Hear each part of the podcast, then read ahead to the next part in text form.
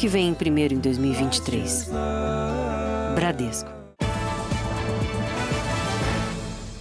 Olá, boa noite. Boa noite. Mais uma quadrilha que roubou celulares durante o carnaval foi presa em São Paulo. E durante a investigação, a polícia descobriu que os envolvidos vinham de outros estados para a capital paulista exclusivamente para cometer crimes. Os aparelhos seriam revendidos em Petrolina, no estado de Pernambuco. Quatro pessoas foram presas. Infiltrados nos blocos, os policiais tentavam deter uma quadrilha do Nordeste que age em São Paulo há meses em grandes eventos. Logo, três suspeitos foram presos com sete celulares furtados. Era só o começo da investigação. A polícia conseguiu descobrir o hotel em que a quadrilha estava hospedada e, numa busca nos quartos, encontrou este comprovante dos Correios. A encomenda despachada pelo grupo criminoso pesava 2 quilos 415 gramas. Os investigadores aqui de São Paulo pediram então que a PM de Pernambuco rastreasse a chegada da encomenda. A entrega foi feita nesta rua, na periferia de Petrolina, a quase 2.200 quilômetros de São Paulo. Quando os policiais abriram a caixa, encontraram 21 celulares que foram furtados ou roubados na capital paulista. Essa foi apenas uma das muitas encomendas despachadas pela quadrilha nos últimos 20 dias. Eles pegaram o pré-carnaval, pegaram o carnaval e o pós-carnaval. Há alguns meses, a polícia tentava prender essa quadrilha da Bahia, um grupo conhecido pela violência durante os ataques. Além de agressões físicas, os suspeitos usam gás de pimenta para abordar as vítimas. São criminosos independentes que se associam. Eles dividem os custos da viagem, da hospedagem, do envio dos aparelhos para o Nordeste e também o lucro da venda dos telefones. A gente sabe também que o, os hotéis têm um valor elevado né, para esse período. Então, é custoso, mas pelo jeito é lucrativo também. Cada celular tinha uma marca na encomenda enviada para indicar o ladrão responsável pelo crime. Os com papel alumínio pertenciam a um suspeito. A embalagem de plástico indicava que outro criminoso havia furtado. A mulher que recebeu os aparelhos também foi detida e confessou participação no esquema. Agora, os policiais seguem na investigação para saber como os celulares são revendidos no Nordeste. Em contato com Petrolina, consegui identificar se seria uma rota de envio para a África ou alguma facilidade dentro de operadora a fim de quebrar esse, esse meio que já está bloqueado. O médico equatoriano acusado de cárcere privado por uma paciente após cirurgias mal sucedidas voltou a trabalhar no Rio de Janeiro. O Ministério Público descartou o crime de tentativa de homicídio no processo contra ele. O médico chegou a ser preso, mas deixou a cadeia há duas semanas. Dez anos depois das cirurgias estéticas, Amanda ainda sofre sequelas físicas e emocionais. Ela é mais uma das pacientes que foram à justiça denunciar por erro médico o cirurgião plástico Bolívar Guerreiro Silva. Eu tive uma crise de pânico bem grave. Tive que tomar calmantes e saber que ele está solto, saber que ele vai fazer tudo de novo, isso mexeu muito comigo. O médico equatoriano foi solto há duas semanas e voltou a trabalhar.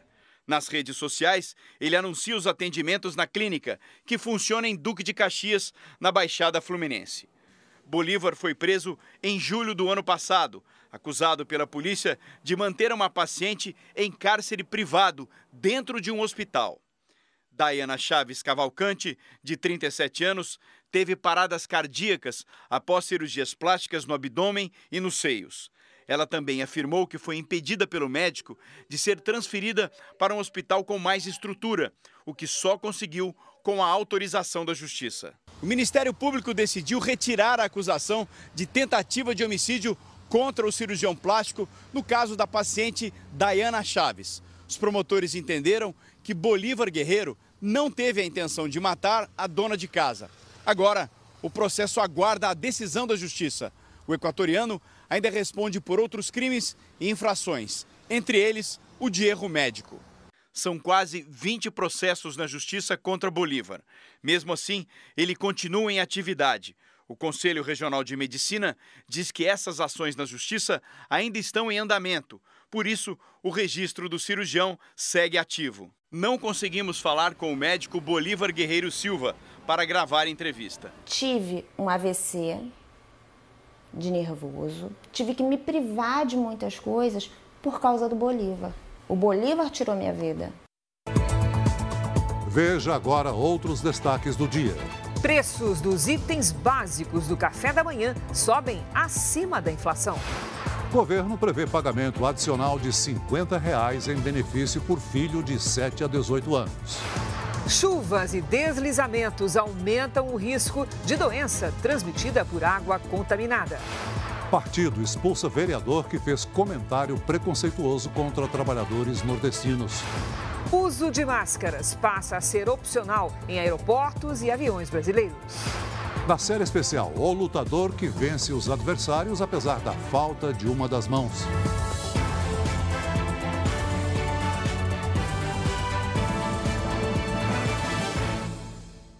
Oferecimento: cartões Bradesco, muito mais benefícios.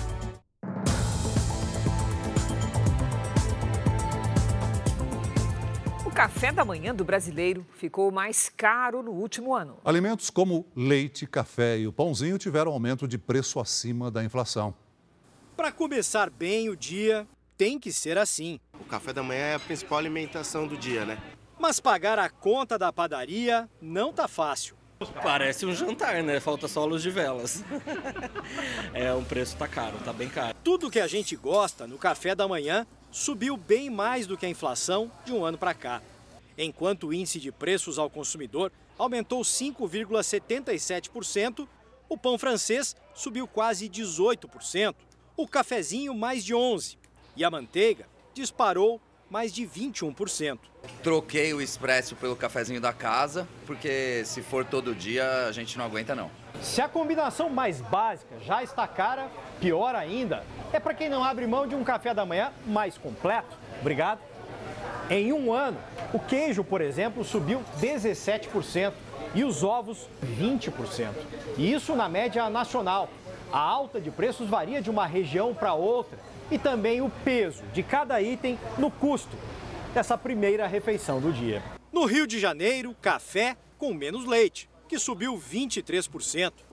O bolo para acompanhar ficou 24% mais caro. E os cariocas, que preferem biscoito, gastam 15% a mais do que um ano atrás. Em Belo Horizonte, justamente na capital mineira, o pão de queijo teve alta de quase 21%. E o preço do suco disparou em Vitória, no Espírito Santo. Este analista diz que uma combinação de fatores encareceu os itens. Nós tivemos problema de uma estiagem severa nos locais né, de, de, grandes produtores de café, então impactou na produção do café e teve como desdobramento o preço. O pão francês o Brasil importa parte expressiva do trigo e aí como além de importar o preço do trigo é pautado pelos preços internacionais, o conflito na Ucrânia, a escassez e a inflação em âmbito mundial impactaram no preço do pão. Nesse ano os preços podem desacelerar. Segundo o especialista, depende do clima ajudar e da taxa de juros começar a cair. Com a taxa de juros caindo, a gente tende a ter uma menor influência do custo financeiro sobre a produção e os produtores podem ter uma margem um pouco maior para produzir, para aumentar a oferta e também uma redução no preço é, para, para o consumidor. Para quem está gastando demais, resta aproveitar ao máximo. Pelo preço que está, a gente tem que é, ir mais devagar, aí, aproveitar o tempo, degustar, para poder valer a pena. As recentes tragédias provocadas pela chuva agora colocam o Brasil sob alerta por outro motivo o aumento no número de casos de leptospirose. No Rio de Janeiro, autoridades sanitárias investigam se a morte de um jovem de 15 anos após uma enchente foi provocada pela doença que é transmitida pelo contato com a água contaminada, principalmente pela urina do rato. Os amigos ainda não se conformam com a perda. Foi tudo muito tão rápido e ele não estava aguentando mais. Ele falou para a enfermeira que não estava aguentando mais a dor. Era um garoto muito bom, quem conhece sabe. Igual a ele, são poucos. Guilherme Valentim tinha 15 anos. O jovem, que sonhava em ser jogador de futebol, morreu um dia depois de dar entrada neste hospital em São Gonçalo, na região metropolitana do Rio. A suspeita é que o adolescente tenha contraído leptospirose. Ele teve contato com a água de uma enchente durante o temporal que atingiu a cidade em fevereiro. Falou que a casa dele tinha enchido e que ele ajudou a botar o móvel para cima, para casa do avô dele. A leptospirose é uma doença infecciosa grave, na maior parte das vezes provocada por uma bactéria presente na urina de ratos e que se espalha durante enchentes e inundações. Ela é transmitida quando a água contaminada entra em contato com a boca, olhos e a pele, principalmente se houver algum ferimento ou arranhão. A bactéria se dissemina pela corrente sanguínea. A leptospirose é uma doença sistêmica, mas os principais órgãos afetados são pulmão, coração e rins, além do, do sistema muscular. Os principais sintomas são dor de cabeça, febre, mal-estar, pele amarela ou manchas roxas, urina escura e dor muscular, principalmente na panturrilha. Mesmo após as chuvas, a bactéria permanece viva no solo úmido e os primeiros sintomas podem aparecer apenas duas semanas depois. Por isso, em cidades como São Sebastião e Ubatuba, no litoral norte de São Paulo, onde a tragédia das chuvas já deixou mais de 60 mortos, o alerta continua. Cenários assim, com descarte irregular de lixo e esgoto a céu aberto, contribuem para o aumento de casos de leptospirose. É que quando o rio sobe, leva para as casas tudo que estava depositado aqui e também nas galerias e bueiros. Como os sintomas demoram a aparecer, muitos esquecem que tiveram contato com a água suja. E isso dificulta o diagnóstico e o tratamento da doença. Se você teve uma exposição à água, seja parte do corpo o corpo inteiro, 5 a 10 dias, uma ou duas semanas antes dos sinais e sintomas, fique atento, procure o serviço médico e relate: olha, doutor, eu tive uma exposição à água para pensar na possibilidade de leptospirose e tratar de forma apropriada e livrar você dessa enfermidade que pode, infelizmente, causar a morte. Só no ano passado, o Brasil registrou mais de 3 mil casos da doença. 310 pessoas morreram. Em 2022, Pernambuco liderou o ranking de infecções, seguido de São Paulo e Rio de Janeiro. Paraná e Rio Grande do Sul também tiveram números expressivos de notificações. Este ano, a capital paulista já tem 15 casos confirmados. No Rio, são 11. A gente sempre recomenda né, que as pessoas é, que vão fazer a limpeza, ou das suas casas, ou do, do, seu quintal, ou das ruas, né, sempre utilizem equipamento de proteção, principalmente bota, é, calças compridas, luvas de borracha, para diminuir o contato com essa lama, com esse material, porque o risco de contaminação ali é muito elevado. A minha saudade só vai aumentando mais e mais e mais cada dia. Só eu sei a dor que eu estou suportando. Bombeiros retomaram hoje as buscas pelo último desaparecido no litoral norte de São Paulo. O bairro Baleia Verde, onde um caseiro desapareceu, é um dos mais isolados de São Sebastião. Kleberson, o pai e o vizinho estão dormindo com as famílias em um abrigo, mas voltam para casa todos os dias. Eles moram no bairro Baleia Verde, um dos pontos atingidos pela chuva com maior dificuldade de acesso. Foi lá que ontem bombeiros tiveram de ser resgatados de helicóptero durante as buscas da última pessoa desaparecida na tempestade, o caseiro Eliseu Pedro Alves. Isso aqui era uma rua de terra, mas que passava carro normalmente. E olha como tá. Todo esse material foi arrastado de cima da serra, de deslizamentos como aquele ali, ó. Nós só conseguimos ter acesso ao local porque estávamos acompanhados dos moradores. Aqui tem um carro. Ele foi arrastado por cerca de 100 metros. Ficou completamente destruído, não dá nem para identificar qual é o modelo. E ali um pouco mais para frente tem outro que também foi trazido pela enxurrada. Além do entulho, há muita lama. Esses vídeos mostram o resgate de um morador ferido um dia depois da tempestade. Esse vilarejo é conhecido como Caldeirão. Segundo os moradores, antes aqui tinha 14 casas. Apenas oito permaneceram de pé. As outras ficaram nesse estado ou desapareceram completamente. Kleberson mostra como está a casa onde ele vivia com a mulher e a filha de seis anos. Na hora que eu saí para fora, que eu pisei aqui onde você está, que eu olhei, aquela porta já estava entrando. A lama? Eu corri e abri essa, para a gente não ficar preso. E escorei com a tábua por baixo. O que entrou de lama aqui e saiu aqui, isso aqui virou rio. Eu não sei como é que essa casa aguentou. Ó, o que tem de lama ainda aqui? Atrás da casa está tudo destruído. A mulher e a filha devem viajar na sexta-feira para a casa de parentes no Nordeste. Kleberson diz que assim que elas forem, ele volta para cá, apesar dos riscos. Porque quando você vai para um lugar que não é seu, você não se sente em casa, sabe? Isso aqui era tudo que a gente tinha, tudo que a gente amava. Se você me oferecer uma casa na beira da praia, eu não quero. Me ofereça uma casa no meio do mato. Eu nasci para viver na mata. O pai dele também não quer abandonar o local. Se eu for para a cidade, eu acabo adoecendo mais. Na Vila Saí, área urbana, onde houve a maior parte das mortes, muitos moradores que estão com as casas condenadas também não querem ir embora. Vão destruir a minha família, vai espalhar um para cada lado aí, sem saber, a gente sem saber de nada. Vou ter que lutar tudo de novo, que 20 anos você construindo um patrimônio desse, é a sua vida. O governador de São Paulo, Tarcísio de Freitas, esteve em São Sebastião hoje para uma reunião com as autoridades locais. Reforçou que a retirada da população das casas é uma questão de segurança. À medida que a gente começar a ver, que eles começarem a perceber, bom, vamos para o hotel, olha aqui, ó, você está acomodado. É, começarem a perceber que a, a, construção das casas definitivas está em execução. Eles vão começar a ver a, a casa deles saindo do chão. Eu não tenho dúvida que a gente vai conseguir convencer.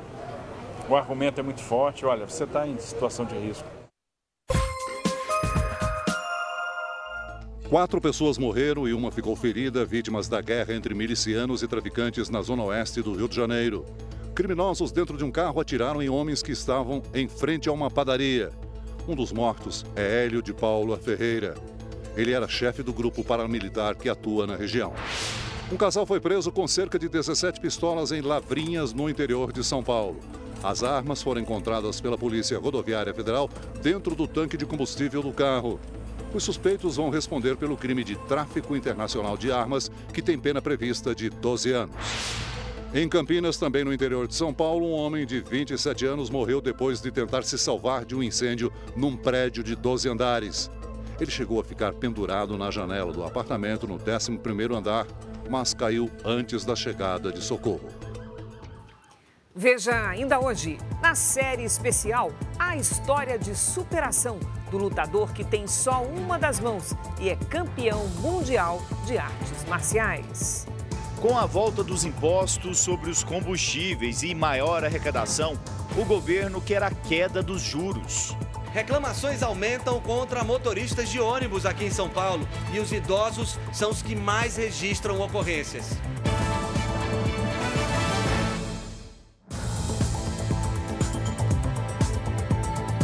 Com o retorno da cobrança dos impostos federais sobre os combustíveis, os preços nos postos já estão mais altos em todo o país. Depois de meses sem grande mudança na hora de encher o tanque do carro, Edson voltou a ficar preocupado. Para quem usa bastante o carro, chega no final do mês, se for fazer a conta, dá uma diferença grande. Com os reajustes em Vitória, o jeito é pesquisar onde fica mais barato abastecer. De vez em quando eu dou uma olhada também em outros postos, tipo ali em Vila Velha, tem uns preços bons também. Agora com reajuste vai gastar muito mais, né? Em Aracaju, os novos preços desanimaram os consumidores. Toda hora é um susto, é um susto novo. Em Belo Horizonte, motoristas amanheceram tendo que pagar mais caro na hora de encher o tanque do carro. É o jeito é pagar, porque tem que rodar. Absurdo, né? A gente já paga tanto imposto, para que mais? Na tentativa de impactar menos o bolso do consumidor, a Petrobras reduziu os valores da gasolina e do diesel nas refinarias.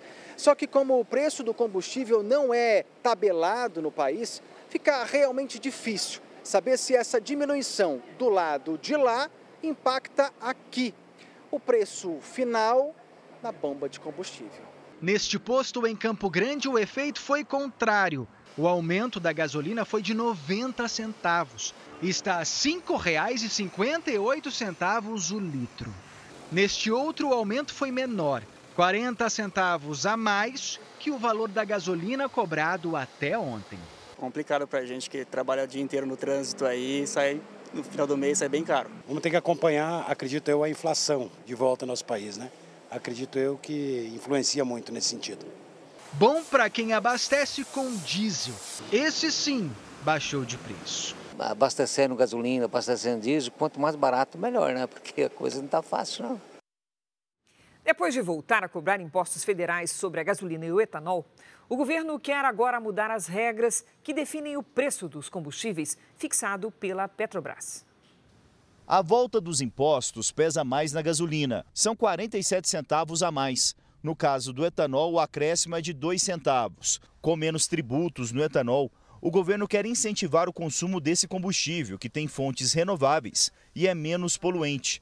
Além da reoneração dos combustíveis, o governo vai tributar por quatro meses as exportações de petróleo bruto, o terceiro produto mais vendido pelo país. Essa é mais uma tentativa de arrecadar cerca de 28 bilhões de reais e tentar diminuir o rombo nas contas públicas. Mas a medida foi criticada pelas empresas do setor. Segundo elas, a tributação das vendas externas, mesmo de forma temporária, pode impactar a competitividade do país a médio e longo prazos, além de afetar a credibilidade nacional. Pelo segundo dia seguido, as ações da Petrobras fecharam em queda. A ofensiva do governo sobre os combustíveis não para por aí. O ministro da Fazenda, Fernando Haddad, pelas declarações que tem feito e pelas ações que tem tomado nos bastidores, tem agora dois focos: discutir a distribuição de lucros da Petrobras e debater a política de preços da estatal, o que será possível após a nova diretoria indicada pelo presidente Lula tomar posse.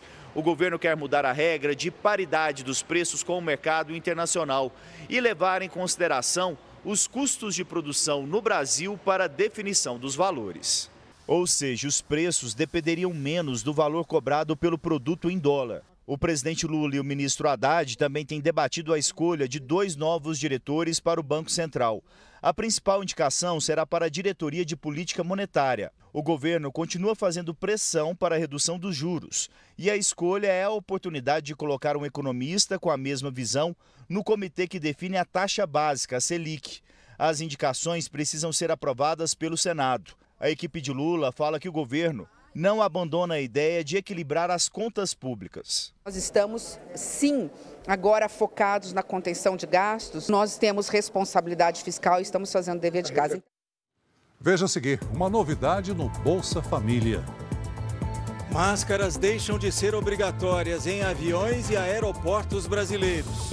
Na série especial, a história do lutador com uma mão só. Ele está arrasando pelos campeonatos no mundo contra lutadores que usam as duas mãos.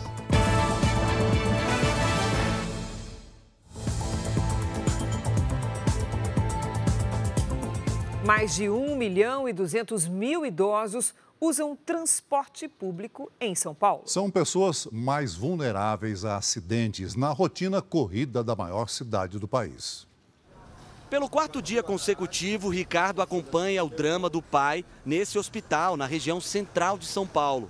Dalci Almeida Canguçu, de 73 anos, está internado após ser atropelado por um ônibus. Ele passou por uma cirurgia na perna. Falaram pra gente aqui que é no mínimo um mês ele vai ficar aqui para fazer esse tratamento e vai passar por outras cirurgias. Tá, tá com aqueles pinos, aquelas gaiolas na, na perna.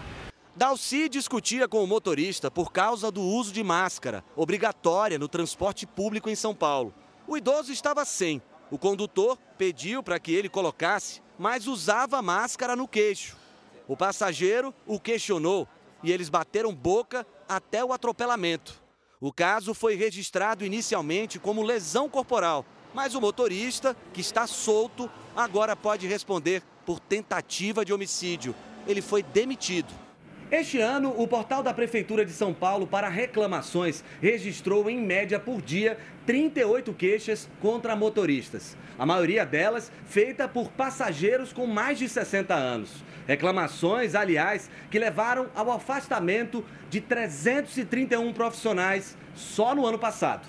Nesta empresa de ônibus, todos passam por cursos de capacitação. A cada seis meses, todos os, os, funcionários passam pelo sistema de treinamento. O motorista, para sentar esse banco aqui, ele não é só dirigir o veículo, ele tem que saber embarcar um usuário, é, desembarcar o usuário. Uma mulher morreu após a queda de um avião de pequeno porte em Goiás. A aeronave era pilotada pelo irmão dela, um jovem de 21 anos. O vídeo mostra o momento da queda do avião. Repare que ele aparentemente solta fumaça antes de cair no chão. Dentro da aeronave estavam o piloto Vitor Trigueiro Botelho, de 21 anos, que saiu sozinho das ferragens, e a irmã dele, Laura Graziella Trigueiro Botelho, de 29 anos, que chegou a ser socorrida com vida pelos bombeiros. Você lembra o que aconteceu? Caindo. Só não mexe não. Não, mas minha cama não vai muito. É. É normal da queda. Laura foi levada para o hospital de urgências de Goiânia, mas morreu horas depois. O irmão dela teve alta. O corpo foi levado para Unai, em Minas Gerais, onde a família mora. Os irmãos decolaram de Brasília. O piloto teria identificado uma pane no avião e pediu autorização para um pouso de emergência no Aeroporto Internacional de Goiânia. A suspeita é de que o piloto tenha feito um pouso forçado na área verde que fica ao lado do aeroporto. Técnicos do CENIPA, órgão responsável pela investigação de acidentes aéreos, estiveram no local para a perícia. O avião é um bimotor de fabricação austríaca, ano 2017, avaliado em cerca de 8 milhões de reais. É considerada uma aeronave segura. É uma aeronave que as manutenções, segundo o registro aeronáutico brasileiro, estão todas em dia. Tá? É um avião que tem uma tecnologia embarcada muito pesada. Tá? É um avião que praticamente voa-se sozinho, por assim dizer. Tá? É um avião que é para ser a prova de falhas. É um avião que tem uma série de redundâncias, uma série de sistemas. E acontecer uma coisa dessa é quase que inédita dentro de um cenário mundial com uma aeronave dessa. Uma jovem de 18 anos foi agredida por um policial militar durante uma discussão em uma academia de Goiânia. A briga teria sido motivada pelo uso de um aparelho de ginástica. A academia repudia a agressão e disse que prestou atendimento à jovem e que o policial não treina mais lá.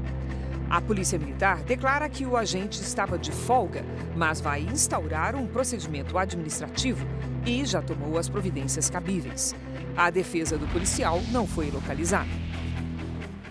O uso de máscaras deixou de ser obrigatório em aviões e áreas de embarque e desembarque nos aeroportos de todo o país. Mas a Agência Nacional de Vigilância Sanitária recomenda que a proteção seja mantida por pessoas com baixa imunidade.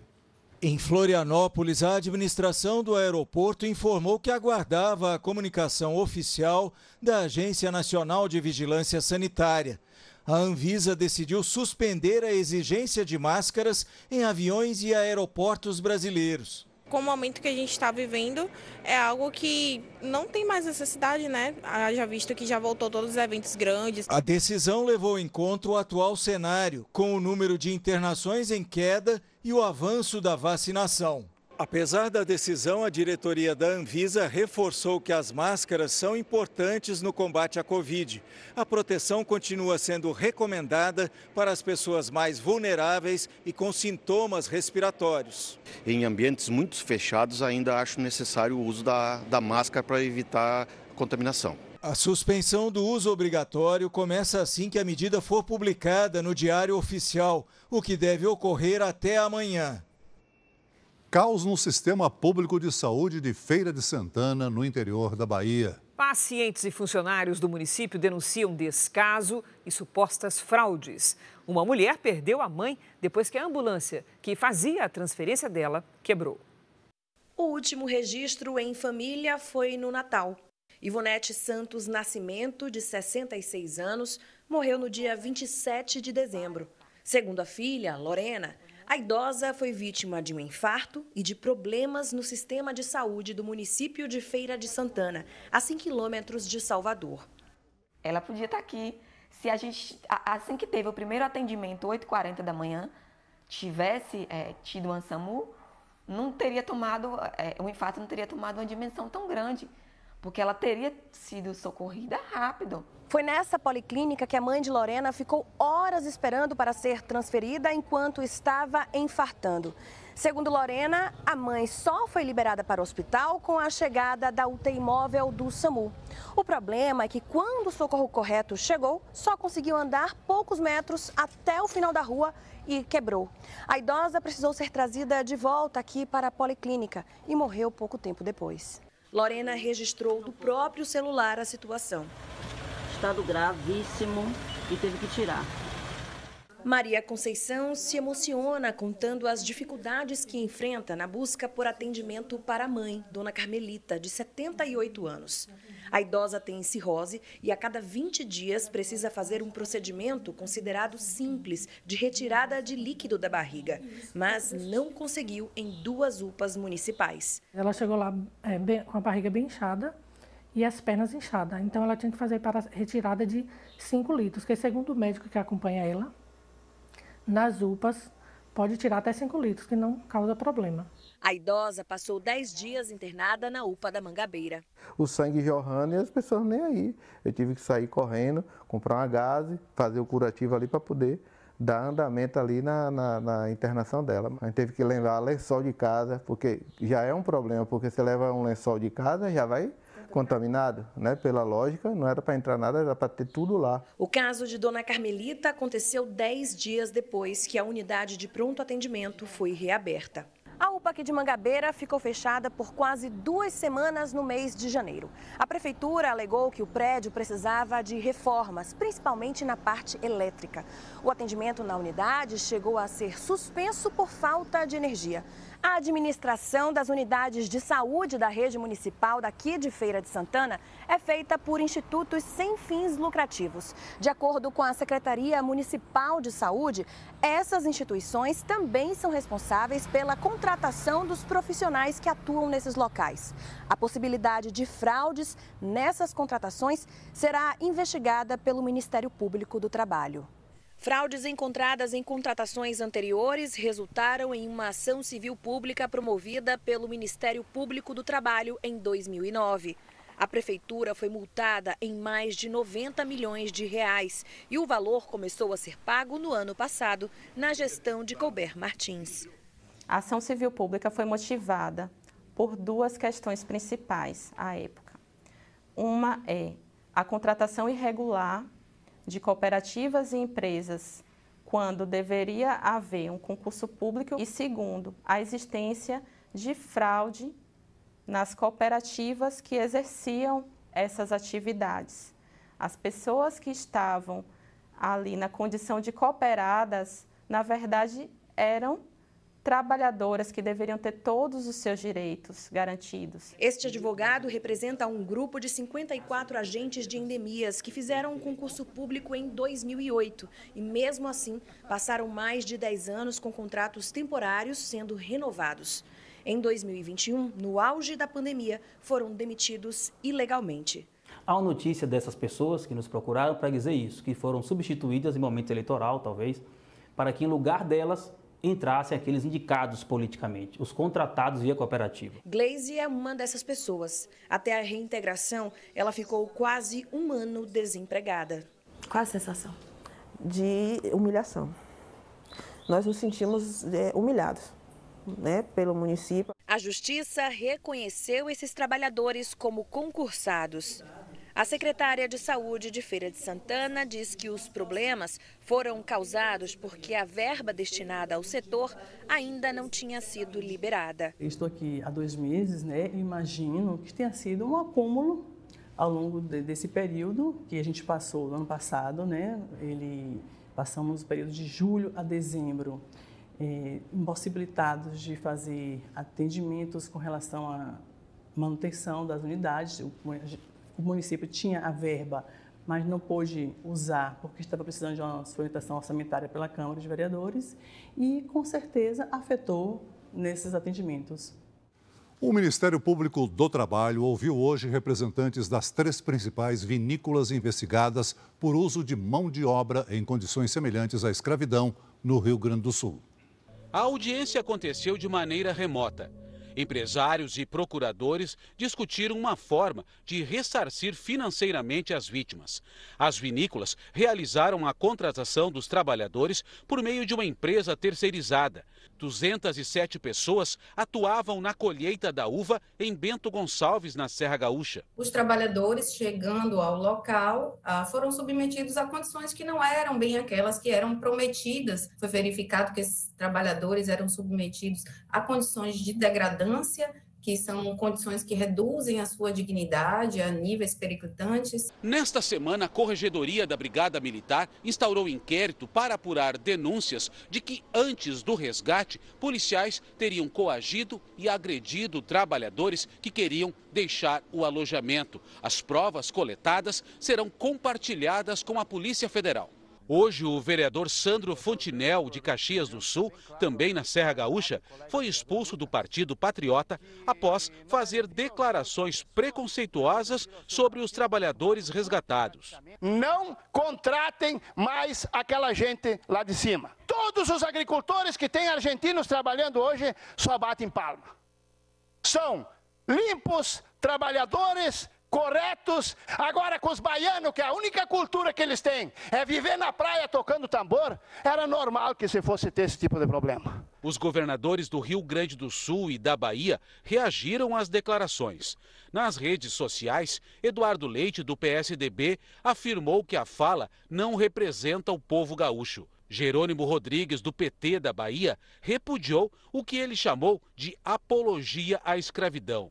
194 trabalhadores baianos já retornaram ao Estado. A situação de trabalho, semelhante à escravidão, só foi descoberta quando parte do grupo conseguiu fugir do alojamento e denunciar o caso. Uma câmera de monitoramento registrou o momento em que um policial militar atirou a queima-roupa em um homem já algemado em Pedro Canário, no Espírito Santo. Foi durante uma operação de combate ao tráfico de drogas. Três policiais militares participam da abordagem. Nas imagens, é possível ver um policial de frente para o homem que está sentado em uma calçada. Um segundo policial militar pula o muro e manda o rapaz que está com as mãos algemadas para trás se levantar. O PM encosta nele e atira a queima-roupa, sem possibilidade de defesa da vítima.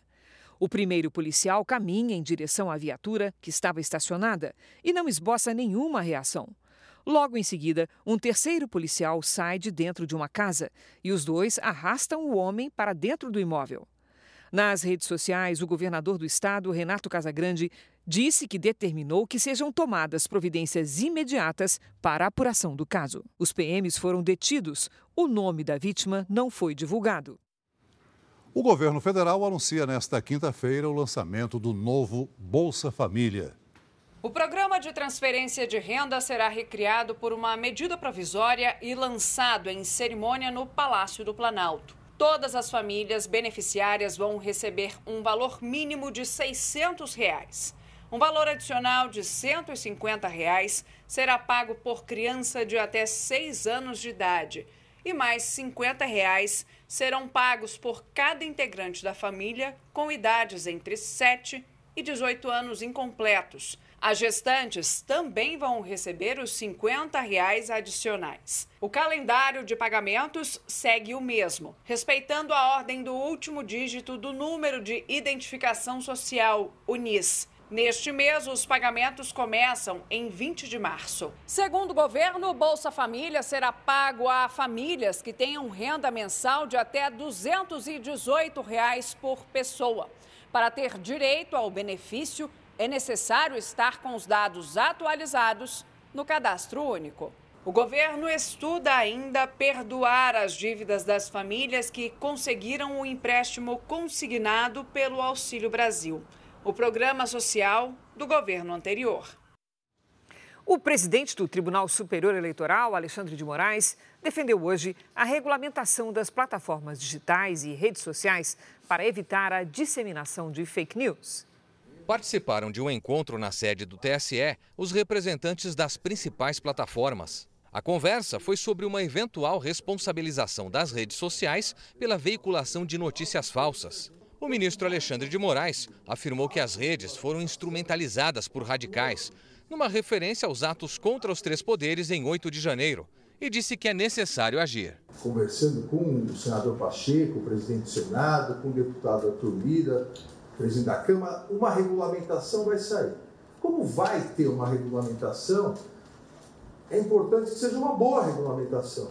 O ministro Alexandre de Moraes também se reuniu recentemente com o deputado Orlando Silva, relator do projeto de lei para combater as fake news, e se comprometeu a levar sugestões da Justiça Eleitoral sobre o tema. O ministro definiu a criação de um grupo de trabalho para a apresentação de propostas e o encaminhamento de sugestões ao Congresso Nacional. As empresas apresentaram no encontro medidas que, segundo elas, estão sendo tomadas para coibir discursos de ódio, incitação à violência e atentados contra a democracia e as instituições na internet. O YouTube é suspeito de coletar ilegalmente os dados de 5 milhões de crianças no Reino Unido. A gigante da tecnologia teria tido acesso à localização, visualização de hábitos e preferências de crianças de até 13 anos de idade. O órgão regulador do Reino Unido investiga a denúncia. Um porta-voz do YouTube afirmou que a empresa não é uma plataforma para crianças, mas tomou medidas para reforçar a privacidade infantil. Em 2019, a companhia recebeu multa equivalente a 880 milhões de reais de um órgão regulador dos Estados Unidos por violar leis que protegem crianças. 36 pessoas morreram em uma colisão de dois trens na Grécia. Dois vagões explodiram com a força do impacto. A fumaça e o fogo se espalharam rapidamente.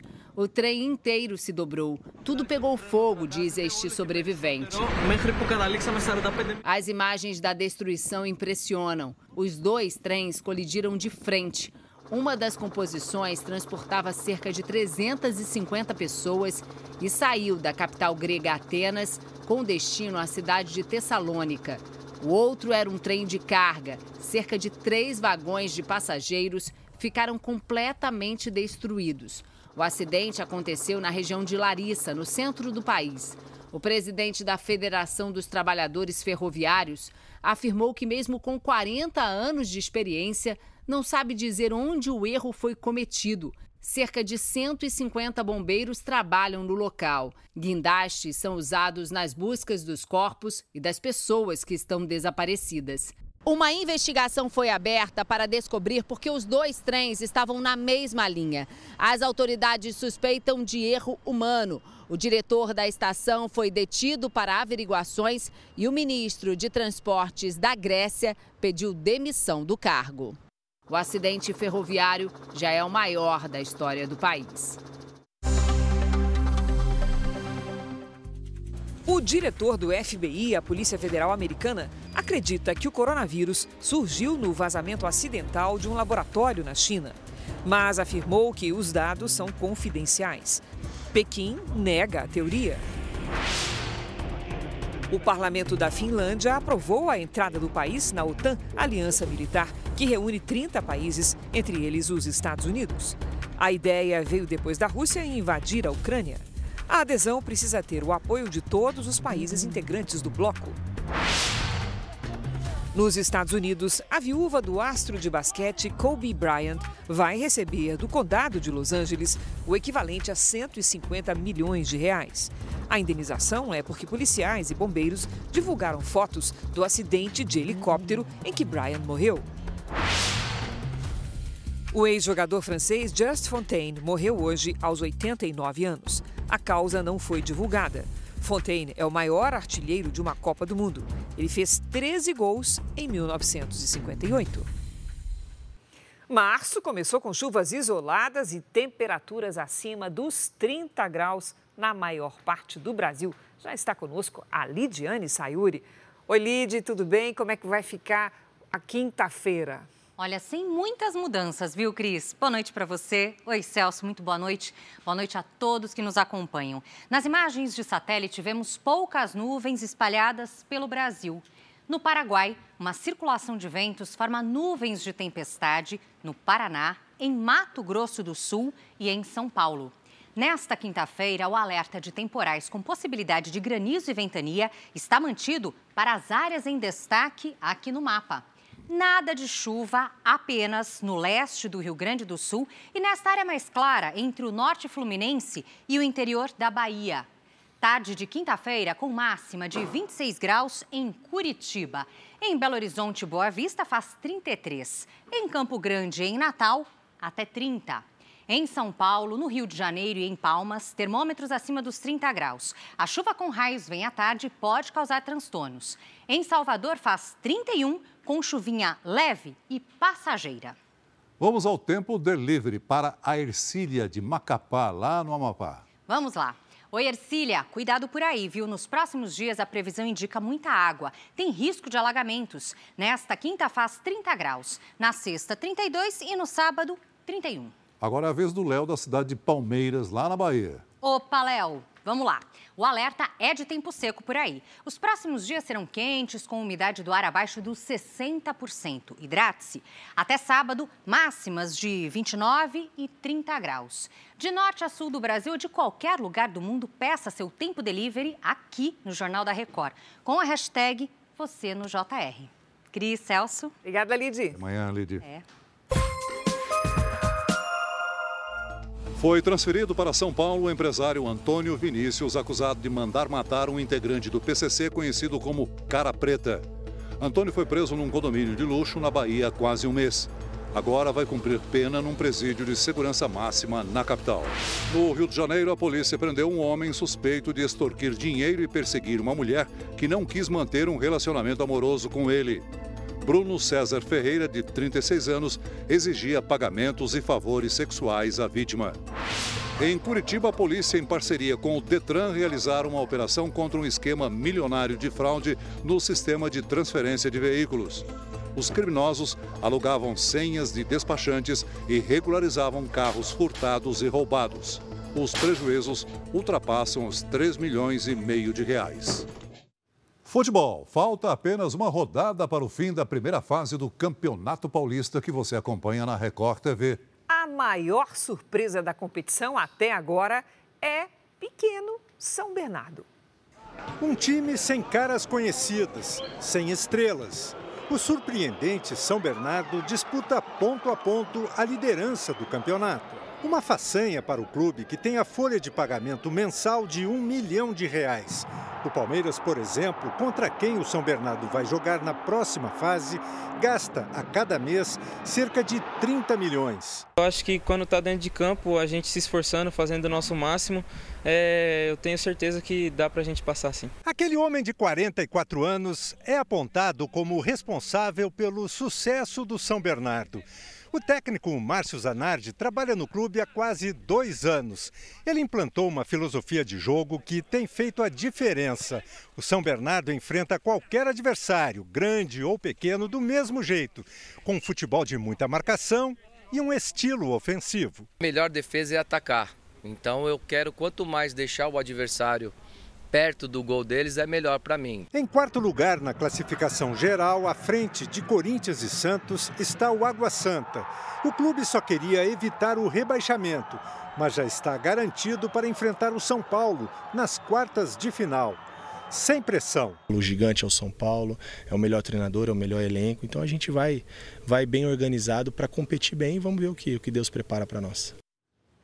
Hoje, na nossa série especial, você vai conhecer a história de um campeão mundial de artes marciais. O Marney Max vive no Ceará e, definitivamente, é um lutador. É, ele luta para dar o sustento da família, luta para buscar um patrocínio para o esporte que pratica, o MMA. E também luta para superar os obstáculos impostos desde que nasceu. Isso porque ele não tem uma das mãos, mas compete com adversários sem deficiência.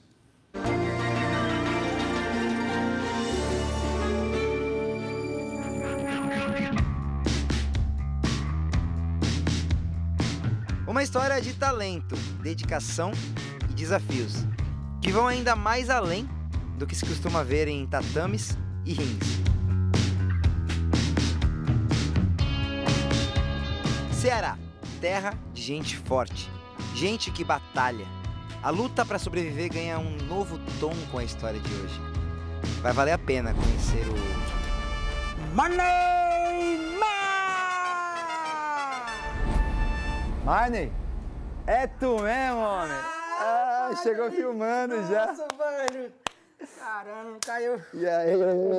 Que honra, mano. Que É, honra. toda minha, velho, Não, tá doido. bate com o toque aqui, ó. Pô, ah, moleque. Marnen, lutador de MMA. Venceu a maioria das lutas das quais participou e isso já é algo incrível. Ainda mais se a gente considerar que ele tem agenesia de membro. Sim, Marnen nasceu sem uma das mãos e ele não compete na categoria paralímpica. Compete com gente que tem as duas mãos. Você é um pioneiro, né, cara? Uma coisa é você ser um atleta paralímpico, que você tem modalidades e você já tem toda uma estrutura de, de comitês e tal, voltada pra pessoa com deficiência. O corpo atípico foi motivo de tristeza na infância. Sempre recebi vários apelidos, né? Da Lua, Capitão Gancho, Aleijado. A autoestima era muito baixo, né? Depressivo. Na adolescência conheceu o Kung Fu. Logo, mostrou que o talento era muito maior que o braço fora do padrão. Aí eu fui, lutei, primeiro campeonato, primeira luta, pá, ganhei, fui pra final. Era três pessoas só na minha categoria. Então, Era adaptada não? Era não, normal, sempre foi normal, sempre. Inquieto, trocou o Kung Fu pelo Muay Thai, estilo que fez Marley virar uma celebridade na Tailândia. Solta o teu low kick! Eu já fui três vezes pra Tailândia, sou bicampeão mundial. Por que não ficou no Muay Thai que você tava voando? É aquela coisa, você já conquistou tudo. Então eu queria me desafiar algo mais. E para se desafiar, Marney se aventurou no MMA. A categoria mistura vários tipos de lutas. Só que aí foi outro, outro estilo diferente, né? Porque aí vale queda, bater no chão. E aí toda a galera, minhas três lutas primeiras, foi derrota. Por quê? A galera já vinha o quê? Queda. Já me colocava no... Sabia que eu era bom na trocação e eu era ruim na queda. As três foi finalização, no instante. Aí eu, aí é? Vou treinar jiu-jitsu. Comecei a treinar jiu-jitsu. Aí eu, pra me desafiar algo mais, eu quero participar de campeonato de jiu-jitsu. Aí foram só vitórias. Ele começou a lutar vários campeonatos aqui regionais de jiu-jitsu e submission e ganhando da galera sem deficiência, né?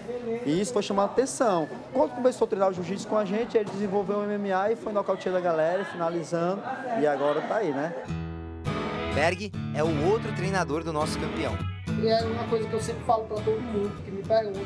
Treinar o Marney é fácil, entendeu? Porque o cara já tem talento. Mesmo com a deficiência, é um cara que praticamente já nasceu para isso. Se por um lado Marley tem limitações físicas, por outro, tem uma mente ilimitada. Ele tem determinação, entendeu? Ele motiva. Eu costumo falar que 80% da luta é mente. Ele acredita na vitória sempre. Diariamente eu tento se motivar cada vez mais, cada vez mais. Marney não tem patrocinador. Dá aulas para sustentar a família, mas o dinheiro não é suficiente para também bancar as despesas das viagens para os campeonatos. Então, ele teve uma ideia.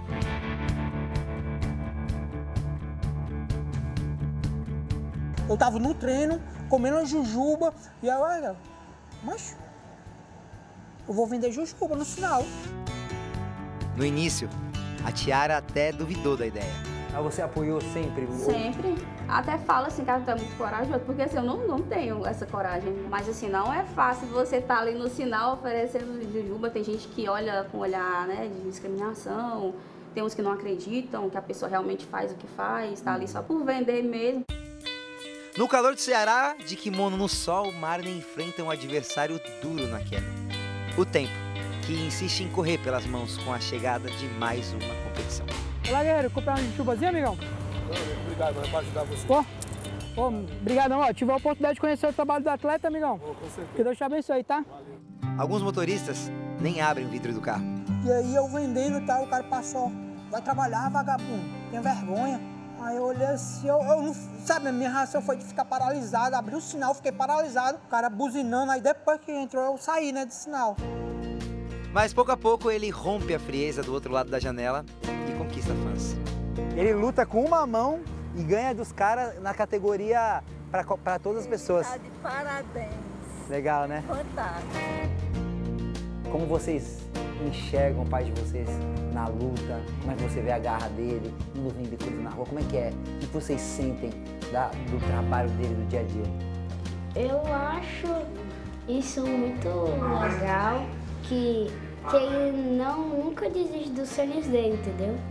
Eu sinto orgulho, né, de ter um pai assim, porque, claro, ele no sinal, né, todos os dias, eu sei que é difícil, mas eu vejo ele como alguém incrível, né, porque é inspiração para muita gente. Marlon Max, o lutador sem uma das mãos, mas com talento e coração, e uma mente que não vê limites. Ele não é só um lutador dentro do tatame, dentro do octógono, mas ele é um lutador, um vencedor na vida, né? É um verdadeiro exemplo de, de vitórias. Né?